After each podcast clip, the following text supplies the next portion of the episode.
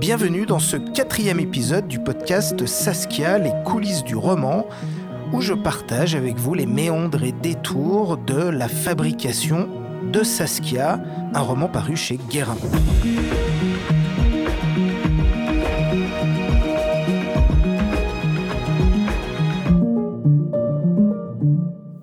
Il y a au cœur de l'histoire un carnet, carnet d'Irvine, compagnon de Mallory lors de l'ascension fatale de l'Everest en 1924. J'ai donc imaginé le carnet fictif d'Irvine qui couvre toute la marche d'approche depuis Darjeeling jusqu'à l'Everest, mais je, ne vais pas plus loin, je vous en dis pas plus, vous le découvrirez dans le roman.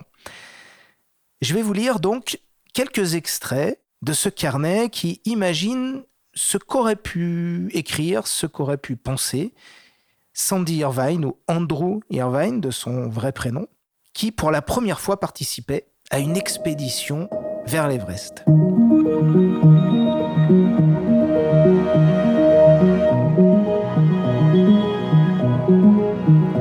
L'orage a grondé dès notre arrivée à Darjeeling et cela ne devait pas m'étonner puisque le ciel s'est toujours ainsi manifesté à moi, précédant de sa fureur les grands changements de ma vie. Au premier craquement, j'ai donc tendu l'oreille avec une acuité particulière, essayant vainement de discerner un sens quelconque dans l'affairement aérien si habituel aux yeux des Indiens. Au-dessus du brouhaha de la foule se jouaient d'autres enjeux auxquels j'étais attentif, des enjeux d'ordre mythologique ayant des conséquences bien plus grandes sur nos vies individuelles j'ai toujours été sensible à ces manifestations d'autres plans de la vie, si je puis dire, bien que ne croyant pas aux forces de l'esprit et me tenant bien éloigné des délires pour bourgeois ennuyés de Madame Blavatsky ou des élucubrations inquiétantes d'Alester Crowley. Je suis un homme d'action avant tout, plus que de parole, et c'est pourtant en parlant que je vous raconte cette histoire née, faut-il le rappeler, du désir d'action inextinguible. En un peu plus d'une année, j'aurais ramé victorieusement sur le bateau d'Oxford, exploré le Spitzberg, et me voilà au pied de l'Himalaya. Je précise que nous étions tous d'excellente humeur et optimistes au plus haut point quant à la réussite de notre folle entreprise. Tout avait été si bien préparé et l'expérience des membres de l'expédition était notre meilleure chance d'aboutir. Odell, en premier lieu, que j'avais rencontré fortuitement à Fuelgrac où j'étais venu en moto voir l'île de Mans, dit-on visible depuis le sommet. Lui était à pied, nous nous sommes retrouvés plus tard au Spitzberg par coïncidence et voilà pourquoi je me retrouve à Darjeeling aujourd'hui membre de cette prestigieuse expédition en route pour l'Everest.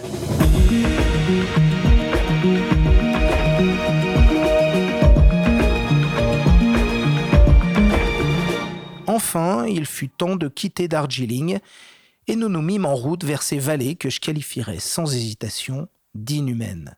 Je vous passe la description des paysages noircis en bas et brûlés de blanc au-dessus, les rivières tumultueuses traversées, les visages de cuir des Sherpas, leurs pieds nus sur les sentiers, comme s'ils en étaient une excroissance, et qu'ils en avaient été formés à partir de la glaise indestructible. Les villages enfumés, les chiens hirsutes hostiles, les soucis gastriques des uns, les souvenirs de Great Gable et de la Somme des autres, et toujours en fond, sans jamais sembler se rapprocher, les sommets donnaient l'impression vertigineuse d'une impossible distance. Le Tibet, secret, fermé au reste du monde, nous tolérait. Je n'avais jamais connu, même au Spitzberg, une topographie aussi hostile. Cette terre était constituée de pierres noires et anxieuses, d'une végétation timide et à l'occasion agressive, d'apparence maladive. La roche était sauvage, très différente des Alpes, adoucie au fil des siècles par le pinceau des paysans, modelée à leur idée et à leurs besoins.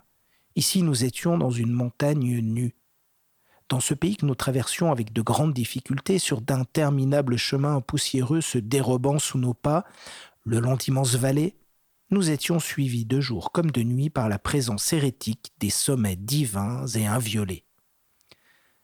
Les autochtones étaient craintifs, fourbes, échevelés, courbés, rendus muets par la sourde violence des lieux.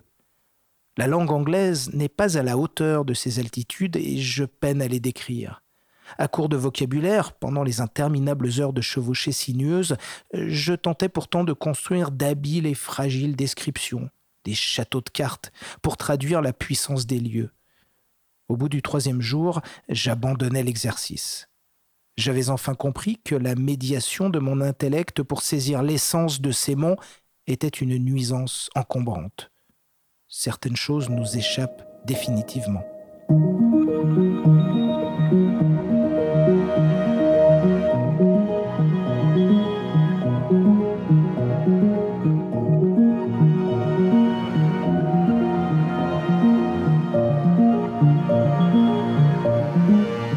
La monotonie du pas animal jouait sur nos nerfs.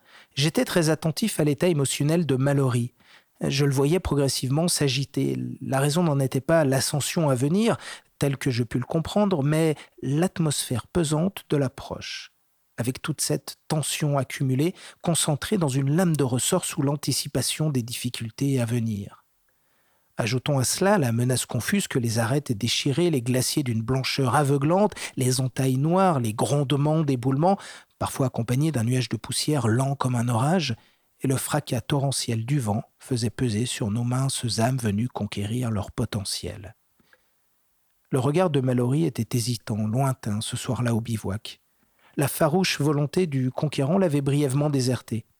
Quel effet l'Everest aura-t-elle sur nous, et ce quelle que soit l'issue de notre tentative? demanda-t-il devant les flammes composant d'éphémères vallées lumineuses et hypnotiques favorables à la conductivité, au sens électrique, des idées.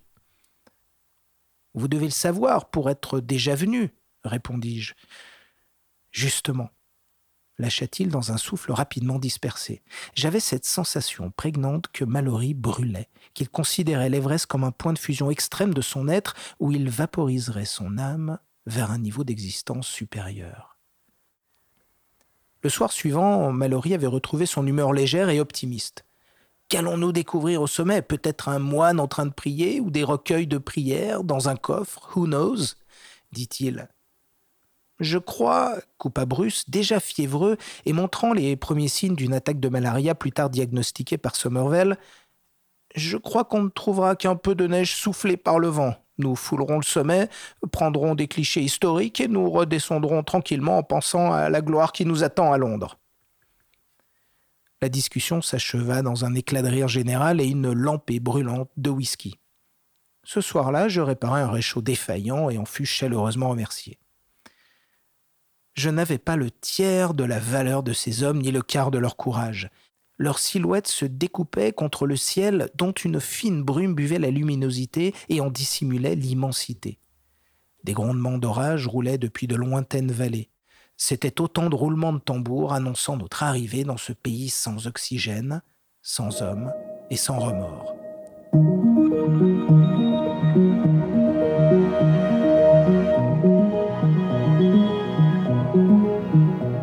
Les montures agitées nous donnèrent quelques soucis.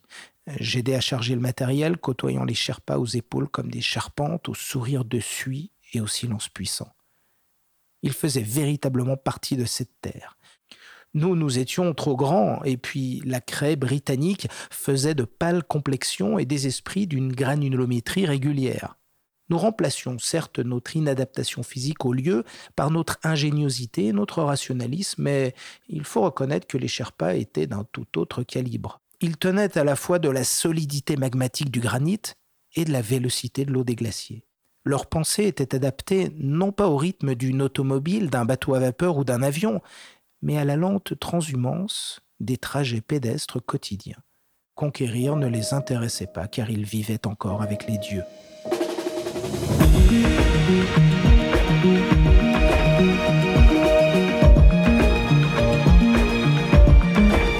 L'Everest. Le voici au bout de l'écrin géométrique de la vallée. Rognon monstrueux, poncé, frotté, colosse silencieusement dominateur. Il n'avait rien d'élégant, ce monarque des montagnes que je découvrais pour la première fois, à la différence de la plupart des membres de l'expédition venus deux ans plus tôt. Les illustrations que j'avais vues avant de partir ne rendaient pas grâce à sa stature incommensurable, à sa présence indicible, masse noire et blanche grevant la terre pour crever le ciel. Formidable animal, bête assoupie dont le moindre des mouvements faucherait une ville entière. L'arête nord-est, Mallory avait imaginé cette approche nouvelle évitant le couloir dans lequel Norton avait renoncé si près du but. L'arête nord-est était une monstrueuse épine dorsale Marcher dessus reviendrait à tenter d'évoluer sur le dos d'une baleine ou même d'un dinosaure. Quelle impression de puissance surhumaine, quelle force tellurique cette levée terrestre pesait de tout son poids sur le globe, et je conjecturais qu'en vertu de l'effet spéculatif du levier d'Archimède, nos pas sur cette montagne pourraient suffire à décaler l'axe de rotation de la Terre.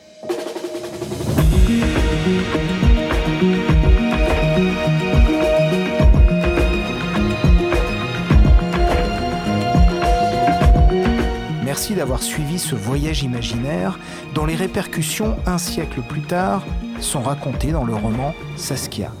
Rendez-vous au prochain épisode.